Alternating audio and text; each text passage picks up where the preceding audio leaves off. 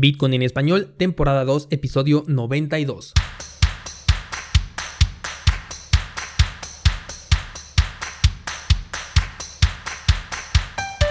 Bienvenido, esto es Bitcoin en español, el podcast donde hablamos de criptomonedas, tecnología, cadena de bloques y por supuesto Bitcoin. Yo soy Daniel Vargas, fundador de cursosbitcoin.com Hoy te voy a platicar por qué mucha gente no entiende a Bitcoin y por qué mucha culpa de ello la tenemos nosotros. Pero antes comentarte que esta semana comenzamos ya con un nuevo curso. La semana pasada en Instagram te compartí como todos los lunes el programa de clases nuevas y te había dicho que el jueves iniciábamos con el curso de mixers de Bitcoin. Pero tuve que hacer un cambio de último minuto ya que eh, la última clase sobre exchange la tuve que dividir en dos partes. Entonces, mañana martes comienza el curso de mixers de Bitcoin en donde aprenderás a mezclar los inputs de tus criptomonedas y de esta manera vamos a incrementar la seguridad y el anonimato de tus transacciones.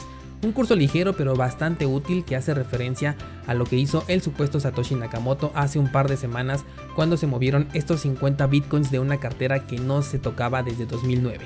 Así que con este curso tú también vas a poder hacer exactamente lo mismo. Estás en Bitcoin en español, comenzamos. Lunes 1 de julio de 2020. Oficialmente estamos a mitad de año y te voy a platicar un tema bastante interesante que sale de un comentario que me hicieron llegar en redes sociales donde me preguntan por qué digo que movemos los bitcoins cuando el libro de Andreas Antonopoulos, El Internet del Dinero, dice que los bitcoins no se pueden mover. Una pregunta bastante interesante de la cual primero quiero que aclaremos que en diversas ocasiones he comentado que lo que realmente sucede con Bitcoin es que cedemos la propiedad.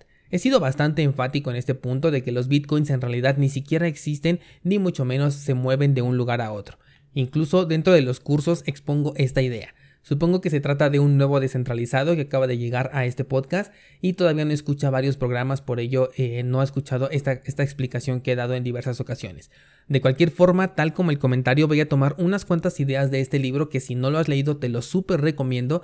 Bien, em, cuando explicamos lo que es Bitcoin lo hacemos muchas veces de forma incorrecta.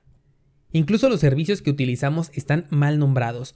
Lo pudimos ver hace un par de semanas con J.K. Rowling y todo el mundo utilizando referencias que a ella se le pueden hacer conocidas e incluso te compartí el artículo que me pareció bastante divertido, pero aquí el detalle es que siempre estamos buscando relacionar a Bitcoin con algo que ya conocemos, por eso a esta autora se le relacionaba por ejemplo con Gringotts para que eh, tuviera una similitud con lo que es el Banco del Mundo Mágico.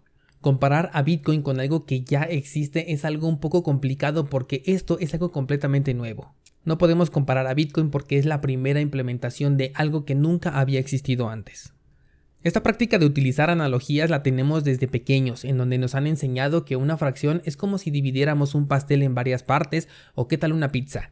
Creo que todos hemos pasado por este ejemplo en algún punto de nuestra educación. Lo mismo sucede con Bitcoin, pero cuando tratamos de explicar lo que significa esta criptomoneda o esta tecnología eh, utilizando términos que la gente pueda entender, caemos en un grave error en el que podemos estarle dando una señal completamente equivocada a la persona que le estamos explicando y de aquí se puede derivar que muchas personas no lo entiendan o lo vean como una estafa. Considero que la audiencia que escucha este podcast incluye a personas que apenas están iniciando en este mundo y muchos me lo han confirmado con las preguntas que me hacen. Entonces en este podcast yo lo que hago es tratar de hacerles ver un panorama que entiendan utilizando estas analogías y es justo aquí donde pecamos de sobreexplicar las cosas en lugar de sembrar nuevos conceptos en la mente del futuro Bitcoiner. De hecho, Satoshi no se salva de esto. Ha definido a Bitcoin con la palabra coin que significa moneda. Desde aquí todos vamos a relacionar a Bitcoin como algo que existe físicamente. Y aquí empiezan las confusiones y aferraciones de muchos porque dicen que si una moneda existe y la puedo tocar, entonces Bitcoin no es real, porque intenta ser una moneda y ni siquiera existe ni tampoco la puedo tocar. Claro, yo sé que tenemos el argumento de las tarjetas de débito en donde utilizamos dinero digital o también las transferencias bancarias pero finalmente estas son, eh, son plástico, no es que una tarjeta quiera reemplazar a tu moneda, sino que sirve como medio de transporte digital para tu dinero, nada más. En este caso no tenemos ninguna confusión porque por un lado tenemos al dinero y por otro lado tenemos una tarjeta, un medio de transporte para ese dinero. En Bitcoin nosotros decimos que es una moneda digital que además somos capaces de emitir nosotros mismos y que sustituye no solo al dinero, sino incluso al banco en general. Es normal que muchas personas, sobre todo aquellas que tienen ideas más arraigadas, ofrezcan cierta resistencia a este cambio de paradigma. Te dije que en los sectores geeks como los gamers son más abiertos a entender esto porque dentro de los servicios que ya utilizamos existen tokens y elementos digitales a los que les damos valor. Pero ¿cuál sería el equivalente de estos tokens digitales para aquellos que no están conectados a la Matrix? Lo más cercano son las tarjetas de puntos que obtienes, por ejemplo, en las gasolinerías, en las tiendas departamentales, etc. Pero aún así ellos comprenden que simplemente es un saldo por fidelidad, más no un sustituto del dinero ni mucho menos de un banco. Si tú quieres marcar la diferencia eh, al explicar lo que es Bitcoin, tendremos que comenzar diciendo que Bitcoin es una tecnología, una tecnología descentralizada. Esto quiere decir que se encuentra fuera del control de cualquier institución o gobierno y con esta tecnología se pueden crear infinidad de aplicaciones que son imposibles de parar. Aplicaciones tan potentes e irrefutables que incluso podrían crear un sistema económico alterno con un medio de intercambio de valor digital que cada persona es capaz de elegir si le da valor o no. Esta es una explicación bastante diferente a lo que solemos encontrar en Internet o a lo que nos suelen decir la primera vez que escuchamos de Bitcoin. Incluso si te vas a escuchar el primer episodio del que yo hablé de esta moneda, no lo explico de esta manera y ahorita te voy a ir dando el contexto de por qué es que yo utilizo analogías al igual que muchas otras personas para poder explicar lo que realmente es Bitcoin. Si esta forma en la que acabo de definir lo que es Bitcoin se la decimos a un novato, ocurren aquí dos cosas. La primera es que probablemente no te entienda. Y eso es porque no utilizaste una analogía comparativa para explicar algo con términos que esta persona ya conoce. De esta manera simplemente tiene que reemplazar los términos antiguos por los términos nuevos que tú le estás explicando.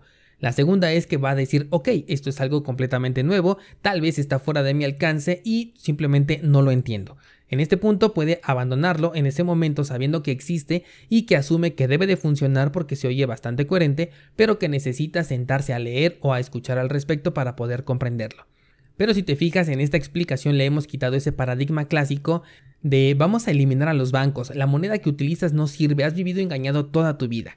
No digo que no sea cierto, pero cuando utilizamos esta clase de explicaciones, en cierta forma estamos realizando un ataque a las creencias de esa persona. Con esto nuestro cerebro automáticamente nos trata de defender porque se siente amenazado. De esto de hecho eh, te hablé a profundidad en el curso de Reconfigura tu Trading. Por eso la persona que escucha la explicación común dice, bueno, ¿cómo es que alguien puede llegar y decirme que lo que yo y todo el mundo utilizamos y que además funciona está mal, que es una estafa? A esta persona le puede parecer increíble que todo el mundo y al mismo tiempo estemos siendo estafados, aunque acá entre nos esto es cierto. ¿Te das cuenta la diferencia que existe entre una explicación y otra? Seifidian en su libro también hace mención a las carteras o las wallets, otro término que hemos adoptado gracias a los desarrolladores porque lo semejaron con algo que ya conocemos. Ellos dijeron, ok, Bitcoin es una moneda y si es una moneda necesitas en dónde guardarla. Las monedas y los billetes se guardan en una cartera, así que la gente necesita carteras para sus Bitcoins. Lógica. Entonces, vamos por ahí con la idea de que nuestro Trezor eh, llevamos nuestros bitcoins y nos pertenecen. Y aquí hay una laguna, porque si en algún determinado momento te llegan a preguntar, oye, ¿tú tienes bitcoins? La respuesta verdadera es no, no tienes bitcoin, nadie puede tener bitcoin. Si tienes un saldo, y ojo, porque saldo y balance son otras palabras mal utilizadas, pero bueno, ahorita vamos a ellos. Si tú tienes un saldo en una billetera centralizada o en un exchange, siempre te lo he dicho que en realidad tienes una promesa de pago, un pagaré. Pero si lo tienes en una cartera que tú controlas, una cartera en papel, una cartera en hardware, lo que sea, eh, lo que posees en realidad son las llaves, llaves privadas que te permiten tomar el control de un elemento dentro de un registro. Entonces, término correcto para una billetera debería de ser llavero. Esto si quisiéramos hacer referencia a algo que ya existe, a algo conocido. ¿Qué pasa si le das un duplicado de la llave de tu casa a un vecino? Pues que este vecino ahora tiene el acceso a tu casa. Lo mismo pasa con Bitcoin. Si le das la llave a alguien, esta persona toma el control sobre los Bitcoins que tú tienes.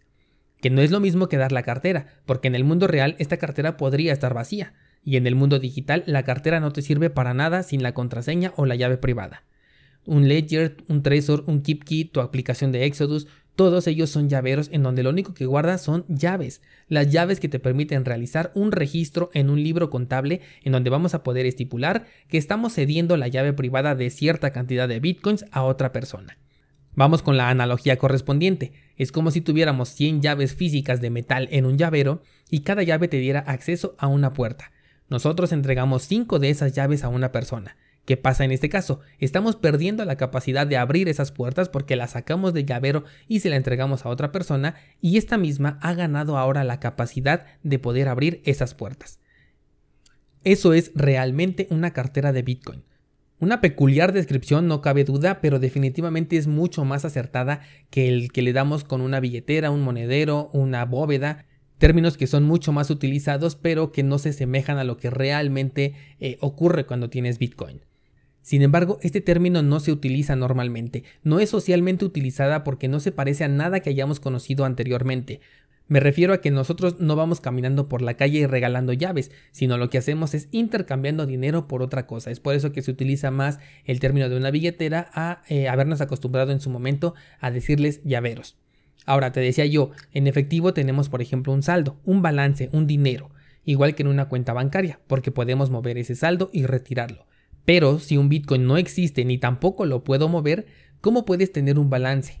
A menos que tu saldo lo midas en llaves. Utilizamos estas dos palabras porque entendemos que un balance es algo con lo que podemos contar y nos pertenece, porque en el mundo real existen dos personas con un balance dentro de una institución bancaria que pueden intercambiar saldos entre ellas. Obviamente para esto se necesita un previo acuerdo con la institución bancaria. Pero ¿qué pasa con Bitcoin? Una tecnología no puede contar con un saldo y un balance porque es una tecnología, no es un dinero. Ni siquiera necesitas tener un acuerdo con Bitcoin para poder tener saldo y balance.